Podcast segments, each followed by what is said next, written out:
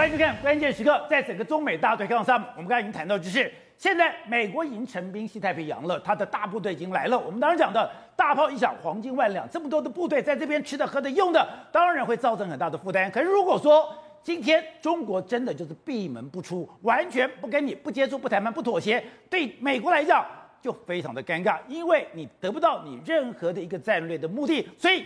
美国当然，我现在要求战。美国当然说要不战不战，我们就来谈。可是中国完全不碰，这个时刻就把台湾这张牌不断的打去，因为台湾是中国的软肋，是中国不得不面对的问题。也因为这样子，把台湾丢到了风尖浪口。但中国现在内部可能还有更大的问题。我们看这两天很多人谈到中国的 GDP，过去它是保八，可是现在。保八都保不了，现在七六连五都没有，五可能是一个长期现象。那你这样讲，你可能没有感觉中国面临的问题。我们来看台湾，过去台湾很多的公司，我是透过中国的市场，透过中国的人力，我来扩张自己。可是现在有几个跟中国关系非常密切的企业，因为整个中国内需的趋缓，居然受到了一个重大的打击。所以是从。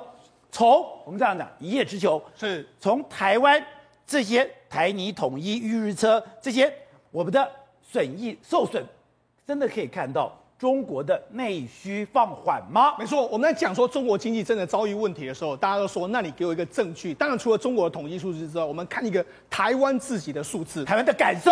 台湾的感受是什么？因为我们知道过去一段时间，台湾的很多公司都会到中国投资。台湾大概约莫百分之六十以上的公司都有在中国投资。我们的上市上柜公司。但是我们仔细来看哦，他们现在呢，中国来自中国的收益到底怎么样？我们为大家找找出来几个产业代表。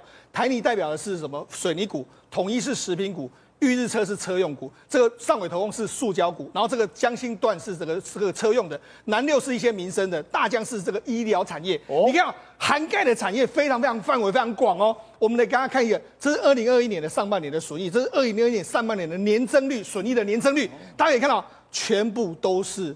全负面负成长的，特别包括你看上尾投控减了百分之七十四，台泥减了百分之二十五，统一减了百分之六点七，裕日车减了百分之十二，你看南六也减了四点二，大江也减了二二十六，所以你看全部几乎代表性的产业里面，几乎大多数都亏损的非常非常之严重，而且这几个台商台资企业都是内需产业，对，所以你就知道说，其实中国的经济真的遭遇到一些我们看不到的危机，准备要爆发。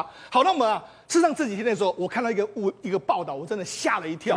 这是标普，他出了一个报告，他出的报告的标题就是这样，他说不是恒大而已哦，中国三分之一的房地产公司可能在未来的几年之内会破产。哎，三分之一，会破产，这是很夸张的一个数字啊。他说了，中国大陆所有的这个这个房地产呢，他们的债债这个债务大概有五兆美金之多。五兆美金是什么概念？五兆美金就是日本一年的 GDP。如果你挂的话，这个对中国大陆的经济影响，那真的是雪上加霜。那不止这样，你看中国的统计数字，第三季的经济成长率，你看从第一季十八点三，第二季七点九，到第三季七四点九，整个经济下滑的幅度非常快。另外，包括说中国最近有缺电、缺煤、PMI 数据，甚至这个所谓通膨压力都来了。对习近平来说。为什么他要不接触、不谈判、不妥协？因为他现在也只能够归在国内里面，他没得谈。现在国内没有筹码了吗？而且国内的问题也相当相当严重啊。他们说：“哎，拜登不是我不跟你谈，那台湾问题我我也不是不想解决，而是现在内部有他更难解决的问题，一个月爆发。”好，那刚才讲到的，中国有三个面向，三根支柱全面弱化，对，有这么严重吗？没有错。实际上，我们知道说，过去的中国大陆的有几个三大支柱，一个就是内需产业的这个房地产。哦、我刚才讲到，中国大陆有三分之一在未来的这个房地产商会破产，所以它整个你看这个整个销售金额是完全的快速的在往下滑的这个状况。另外一个出口。出口目前为止来说，中国还能够撑住，但是另外一个民间消费，民间消费来来说的话，最近起的时候，我们感觉到中国大陆菜价，他们都说最近菜比猪都还要更贵啊，所以整个 CPI，他们 CPI 的通膨数字呢，在未来一段时间可能搞到三到四以上，这对中国大陆的全部这么高，全部的经济都会形成这个压力，这是三大支柱，现在已经断了两根，所以你说你是说中国大陆的经济到底能够多好？另外一个，从这是短期的因素，长期的因素是什么？宝杰，那这是美国这个《纽约时报》整理出来的。第一个，中国经济成长率真的在放缓，它是移动平均。你看，从过去的这个人都七到八，甚至十趴，现在已经降到不到五趴。另外一个，中国大陆的这个人口数开始在减少。另外一个是中国大陆的房地产形成一个巨大压力。我们来跟大家讲，中国的房地产到底压力多大？我跟大家仔细的说明吧。三分之一可能破产。这是标普它整它整理出来的，所有从今年到明年的可能潜在的会破产。你看洋洋洒洒一大堆，这是标这是标准普尔整理的哦，他整理的，而且他说一个很夸张的数字，他说全中国目前的债务大概多少？大概约莫是二十五兆美金左右。二十五兆美金呢，占中国 GDP 的大概一百六十左右。哦，然后另外一个，它的这个所谓的银行业呢，是五兆美金左右。宝杰，这个是什么数字？你知道吗？这个二十五兆一百六十呢，当初的欧洲五国爆发这个财务危机的时候，西班牙也才一百二十、一百四十左右，意大利也才一百五十。对，所以他就说，中国目前的债务是相当相当之严重。相当之严重的话，真的我已经有一天爆发的时候，他完全还不出来。那其中重中之重就是这个五兆房地产，这个五兆一旦破了之后，它会产生个连锁效应、骨牌效应，这样会往下往下坠。所以他才说，未来为什么我们一直很担心中国的房地产三分之一倒闭之后，那我跟大家讲，中国的经济真的会出一个前所未见的大麻烦。那这样，习近平你还要搞房地产税？没办法。所以为什么他最近会退让，就是这个样子。好，那其实对中国大陆来说，一个压力更大是什么？如果在过去经济不好的时候，我会怎么做？我就发钱。我就这样刺激经济，包括说像过去胡锦涛有所谓的四兆人民币的这个大大基建，但是问题现在对于中国来讲没有办法，为什么没有办法呢？第一个，他现在钱已经非常非常多了，钱非常非常多之后呢，他现在通膨压力再来了，如果在通膨压力这么大的时候，我再放钱出去的时候，那根本就没办法。所以现在对习近平来说，紧摸包铁摸喽，他没办法刺激经济，但他现在也只能看着经济这样慢慢的滑落，所以。当时温家宝在二零零八年的时候丢了八兆人民币去刺激经济，是这个动作，是习近平已经没本钱了，他不可能做，因为他没没钱可以这样做，所以对习近平来说，为什么压力会这么大？情形就在这个地方。好，我们刚才讲到了十年河西，十年河东。当时你如果死守台湾的，哎，大家状况都非常惨。对，可是马上没讲到的，你现在西进到了中国大陆，就没有想到你的营收大幅的衰减，但你留在台湾的，哎。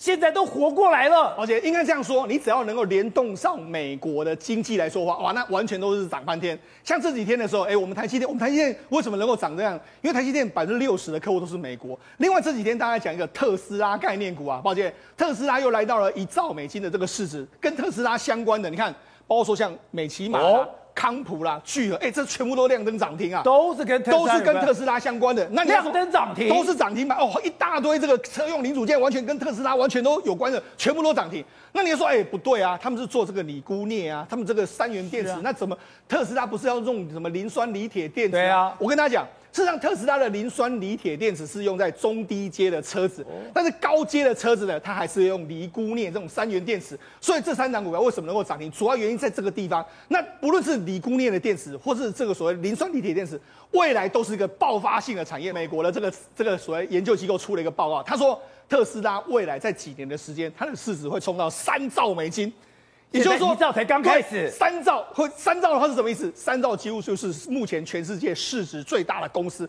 那你就知道说，这个到底是个多夸张的数字。好，那我们讲，实际上现在电池衍生出非常多产业。我们刚才讲的康普、美奇玛、聚合，他们其实都是做，他们其实是什么回收的哦。他们在把过去回收业，他们把过去电池或者说很多这个电子零组件有的锂鈷镍这些，把它回收回来，哎，这样就可以股价大涨。那你更不用讲特斯拉，特斯拉你看这个伊隆马斯克都说，哎，我们那个特这个电池，因为很多人都说电池那么多这个这个废物啊，他你看他这个。他这是什么？他自己建了一个叫做电池回收厂，他可以把电池，你电池里面有包括说正极材料、负极材料，还有那些什么电解液，它可以完全回收。他说几乎呢是可以百分之百的回收，当然有些耗材会耗掉，但是几乎上大部分的那些可能对环境有污染的，它都可以全部回收。回收回收的非常清楚，你看，这就是原本的这个电池模组在这个地方，对，电池模组一个一个，然后最后呢可以完全的回收，这是。一基础的这个成型，锂钴镍那些你都可以完全分离出来，然后电解液可以完全分离出来，然后重复再使用，哇，这就是特斯拉。有的电池都可以重复使用。对，这是特斯拉厉害的这个地方。好，那除了这个特斯拉这样做之外，事实上很多国家、很多地方也都这样做，像福特，福特他现在跟美美国一家叫 Redwood 的公司，他们要合作，他们也是在合作，包括说像这个这个所谓电池回收。那这个 Redwood 其实它是由特斯拉的这个共同创办人所建的，所以你看这些所谓电池回收、电池的技术，在未来一段时间都会扮演一个非常重要的这个角色。知道？我们看中国除了它的 GDP 开始下降，连现在台商在那边做内需产业的都受到波及，营收大幅下降。但再不是最怪的是，它内部不知道出了什么问题。突然，我们昨天讲了，它有一些莫名其妙的爆炸火烧。另外，很多连党委书记一个个被割喉杀掉，这是过去从来没有过的。连今天我们昨天才讲完，今天又一个爆炸跟火烧了。没有错，我们现在看到是杭州萧山塘湾的一个码头。哎，这个码头是忽然有一个火灾哦，然后火灾呢是一整栋大楼都被火灾烧掉。重点来了，当地有居民都看到嘛，手机也拿出来开始记录，对不对？对。结果呢，回头新闻报道都没有报道。他说本地都没有报道，没有任何报道。对，到底发生什么事，没有人知道。可照理来说，这么大火灾，应该是码头大火。对啊，你应该要有新闻报道。可他说当地的新闻都没有报道，这些都是被网友上传到网络的时候才被揭露的。所以呢，最近中国非常非常多莫名其妙的火灾，甚至我们看看的嘛，天津市的和平区，这个是哎，这大楼你怎么会新建到一半，然后出现这么大的浓烟？对，而且是天津哦，是。非常现代化的地方哦，然后大楼正在盖，就忽然出现这样的大火灾，而且呢，甚至比如像山东的，这烧的也太凶了吧，非常非常夸张。甚至我们看到这是山东的科技大学，哎，科技大学旁边那种小吃街竟然也给我来气爆，然后气爆的原因呢，没有人知道，所以这些事情呢，在中国大陆各地都出现莫名的，这是一条街。对，一条街整个烧掉，整个一起爆炸。你说是管线，可是好，那一个两个也没问题。可怎么会最近中国这么多的爆炸，甚至包含我们之前讲的嘛，南京航天的大学，哎，整个实验室，哎，实验室大学爆炸成这样，哎，航空大学是他们最一线的。军工七子之一，哎，里面的设备一定都是最新的，没有什么管线老旧的问题。就你这样搞成这样气爆，同一时间哦，甚至哦，有一个来自于南京的间谍在美国受损，他们就说是不是为了要把这个南京的间谍的资料毁灭，所以把这边去做炸掉？所以整件事情太多。你说南京大学有个间谍在美国被抓到，对，在美国被抓，而且美国公开起诉他，所以说在在他起诉的过程中，南京这个大航空大学。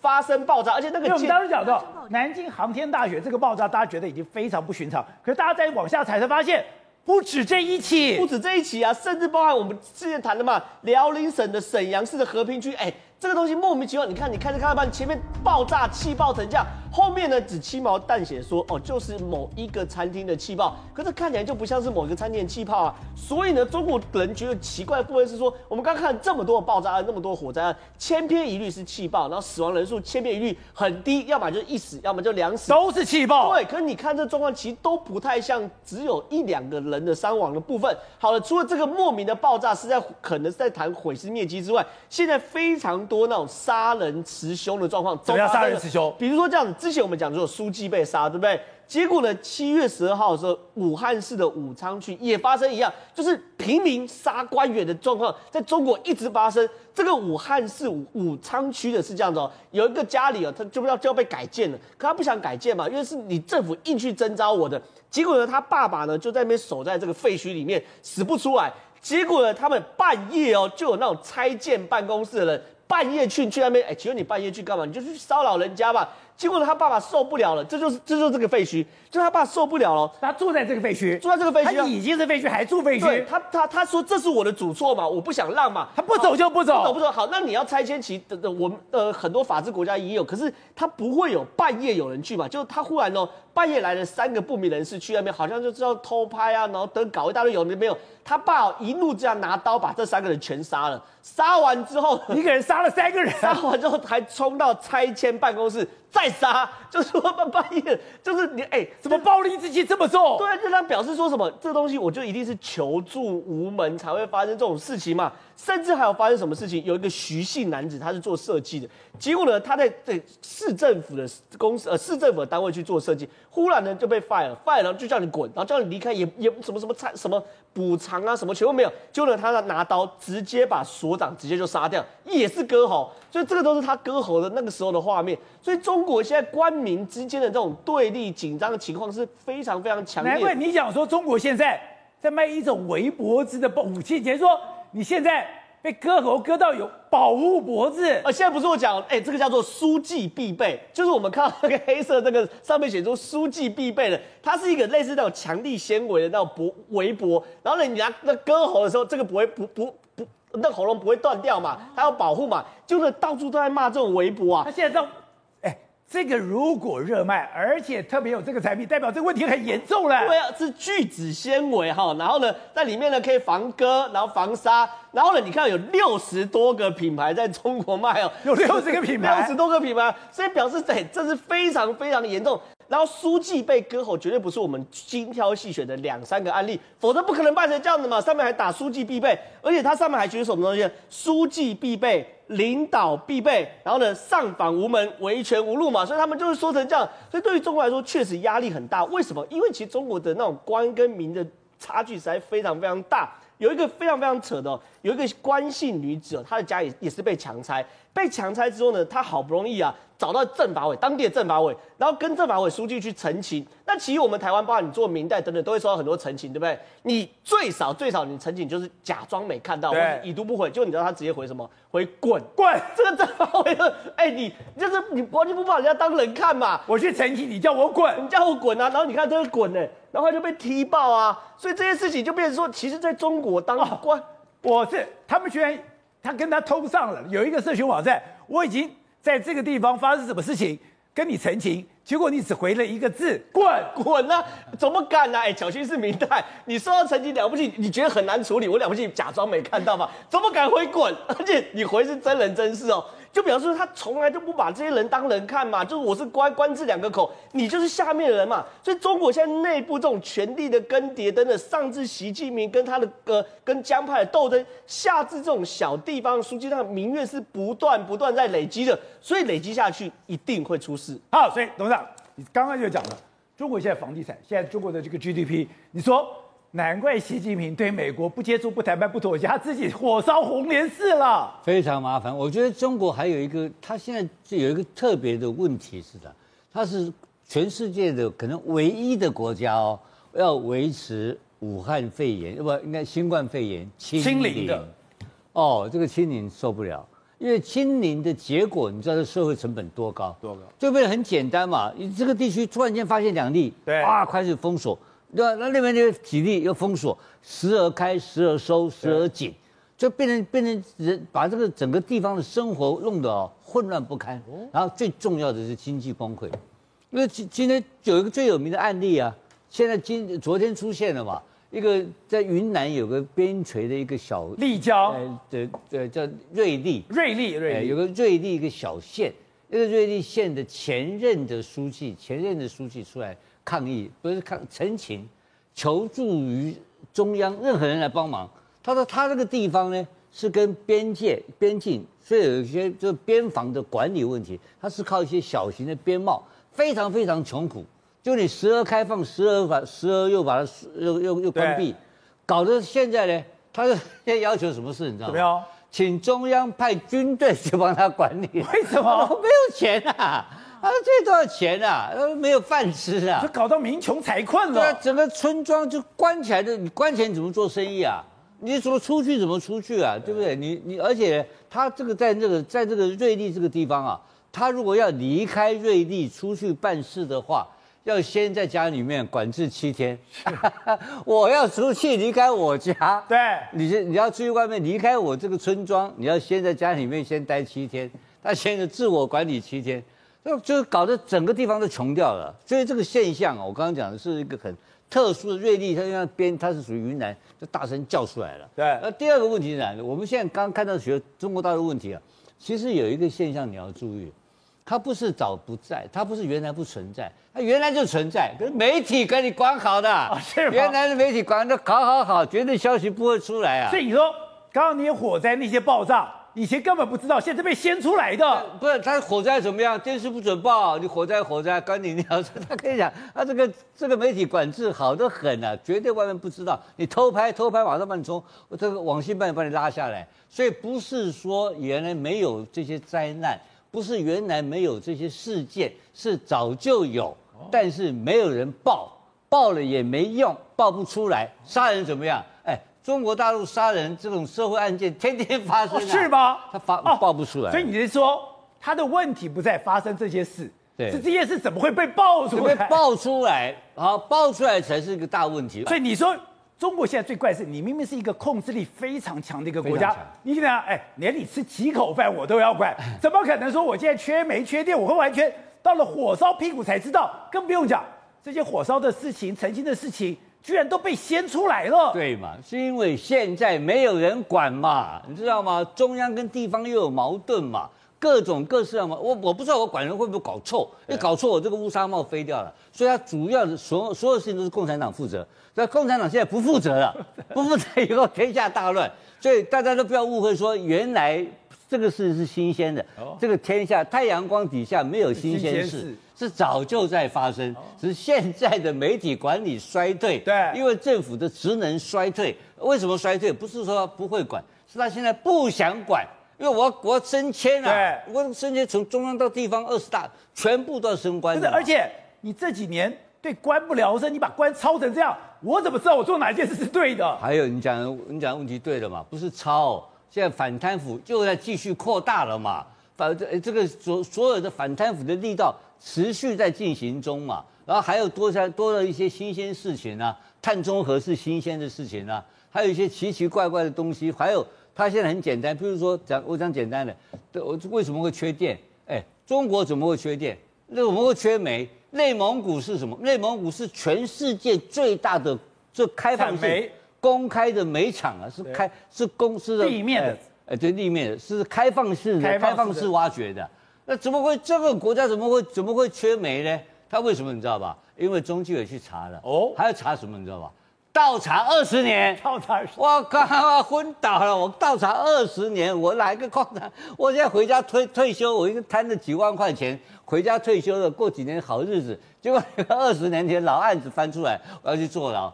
所以现在谁敢搞事情？没有人敢搞，所以都不不干。所以我刚刚讲的怠惰停滞是主要，政府已经开始在一个停滞的状态。那这个东西查搞过头以后，就变成那个正常，你平常什么事情都要共产党做主。对现在是什么事情，共产党通通不做主，做主这个经济就崩溃了嘛，然后就开始在转型，就全面性的崩溃。啊，这个崩溃要持续到我认为最少到二十大稳定以后，才有可能看到一个比较好的管制方法出来。对，刚刚讲到，现在影响台湾最重要的当然就是中美对抗，也讲到说，因为美国想要引蛇出洞，用台湾的牌，所以台湾才被丢到了风尖浪口。那台湾知不知道？所以蔡英文。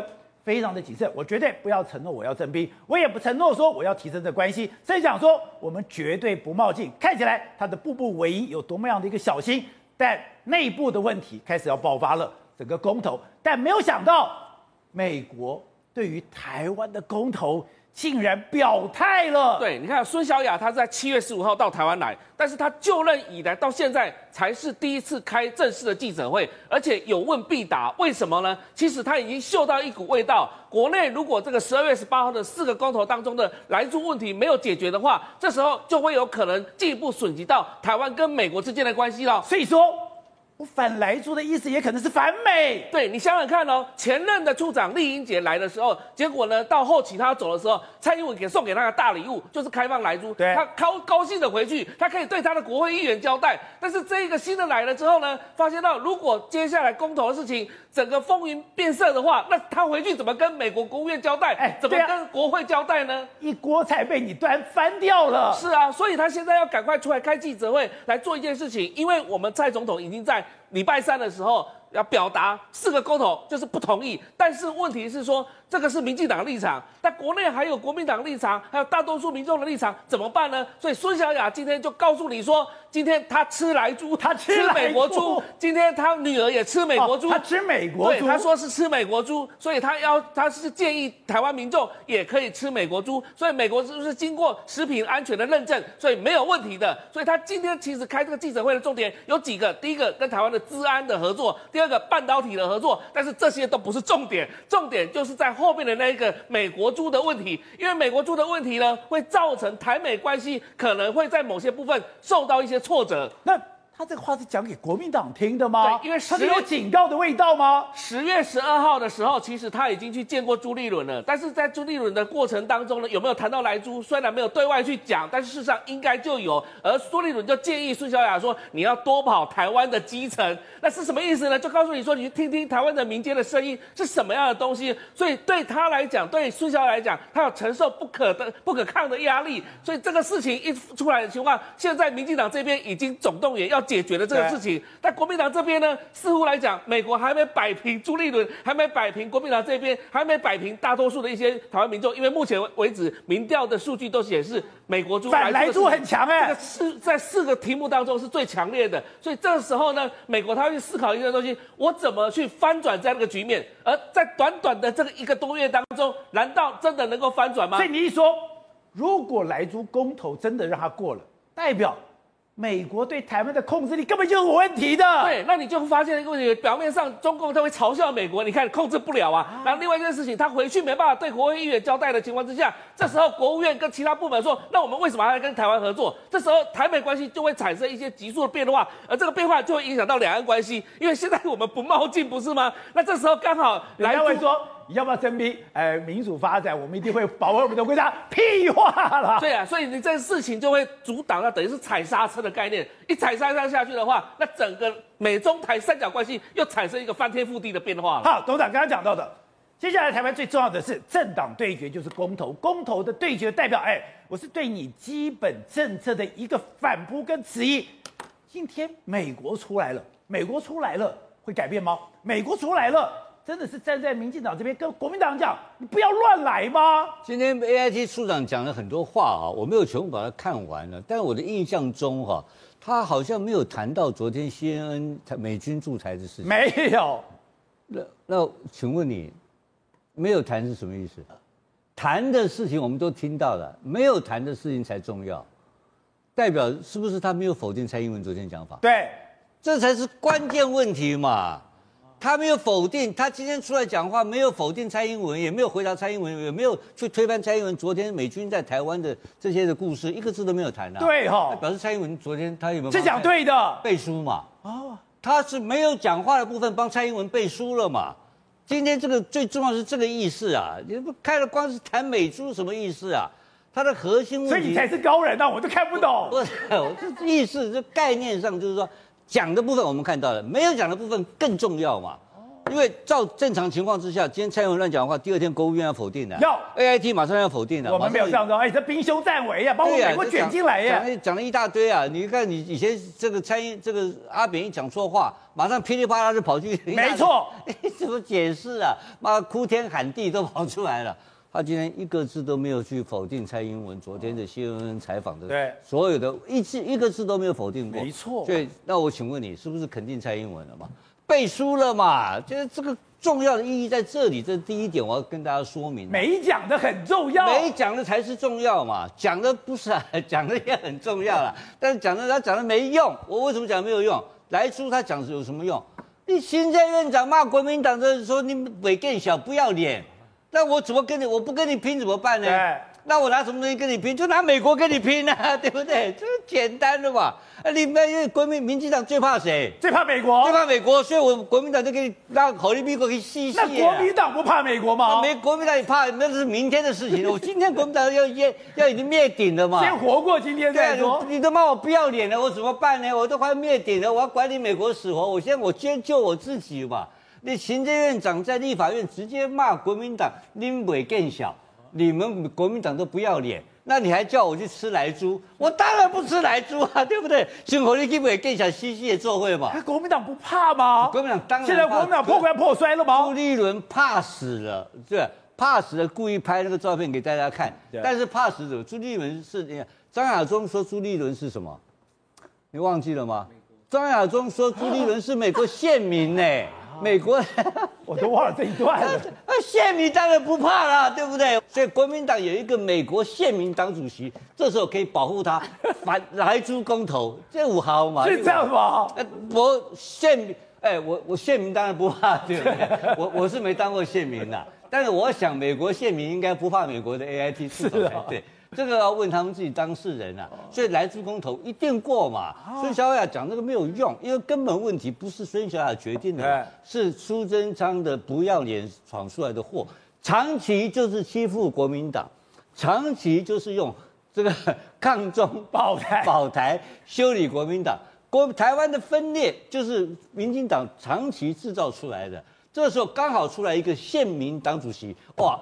这美国得用，就把美国送上断头台，是刚刚好而已。小叶，人家就是质疑你们不够抗中保台，哎，现在连美国的那个美苏，你们都要把人家给丢掉，哎，你不是更？做实了，你们是站在中国那一边吗？哎，这个时候呢，何博文就跳出来了哈。你可以看到最近的县市议会里面有一个很奇怪的现象，就是很多的民进党的议员呢，都要拿这个四个坚持抗中保台来问各县市的首长，包括简书培，他之前问柯文哲，如果你念不出好蔡英文的四个坚持，你就要跟总统道歉。道歉。然后现在也一样，抗中保台这一套已经不是对外在抗中，是对内在抗中国国民党了。所以何博文呢，他也跑去问这个侯友谊说，哎。你看，共机一直绕台，你要谴责啊！你不谴责他，我看不起你啊！这时候呢，侯友谊他本来的这种质询的作风、备询的作风是很圆滑的，但没想到这一次呢，哇，他也飙起来了哦！他就开始用这个老警察的身份说：“我保卫了中华民国这么多年，我经历过三十五场枪战，你何博文在哪里？”何伯文这时候就说了，没有说，他说我如果是你，我比你更勇敢。没有，他当下先说，后来才勇敢起来的。因为他当下说，呃，我我我不是警察，可是呢，他有口疾，有他有点口疾，他其实是一个辩才无碍的人，但当下呢，他也有点不知道该怎么办。他说，我我又不是警察，我怎么会去做枪战呢？后来想一想，回过神来才补充说呢，我如果是警察，我会比你更勇敢。可是这时候他就发现说，哎，他好像没当兵哎，所以抗中保台。还在喊的很大声的很多人呢，连兵都没有当过哦。他不是是抗中保台第一勇的吗？但是他在二零一一年，你都不怕打仗了，干嘛怕当兵呢？哎，因为呢，到时候如果打仗的话，没他的事嘛。是我们的军人要上战场啊，我们一边一一般的人民还是在自己的家里嘛。哈，军民是有分别的。所以呢，你就看到何博文他脸书就被大家灌爆了，因为大家发现说，二零一一年的时候他在节目上面，然后呢，他就拿着他以前很瘦的照片哦。那主持人就问他说，哎，那你以前很瘦，以前很瘦。以前很瘦，给给给大家看一下这个照片，算瘦啦哈，跟现在比起来有所差距哦。所以那个时候呢，主持人就问他说：“那你以前这么瘦过？蛮瘦的哈，跟现在比有差哦。”那主持人问他：“以前比我还瘦哎。”诶，你应该比他瘦一点，我觉得目测上。但是呢，那时候主持人就问他说呢，他那个时候七十五公斤，我现在也七十五公斤，可是他比我高一个头哎。是，所以他的这个体态看起来呢，照理来说是可以当兵。他有没有其他隐疾，我们不知道就不说。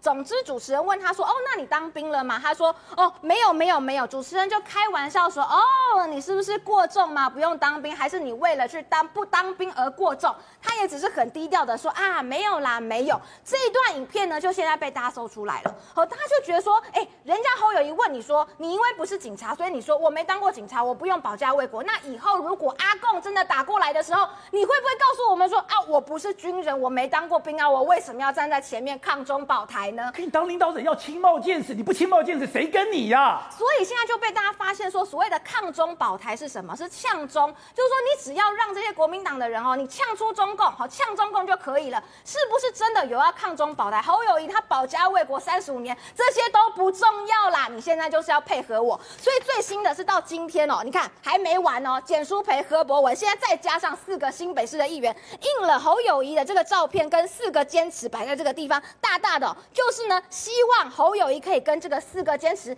一起拍照。不，等等，我不懂啊。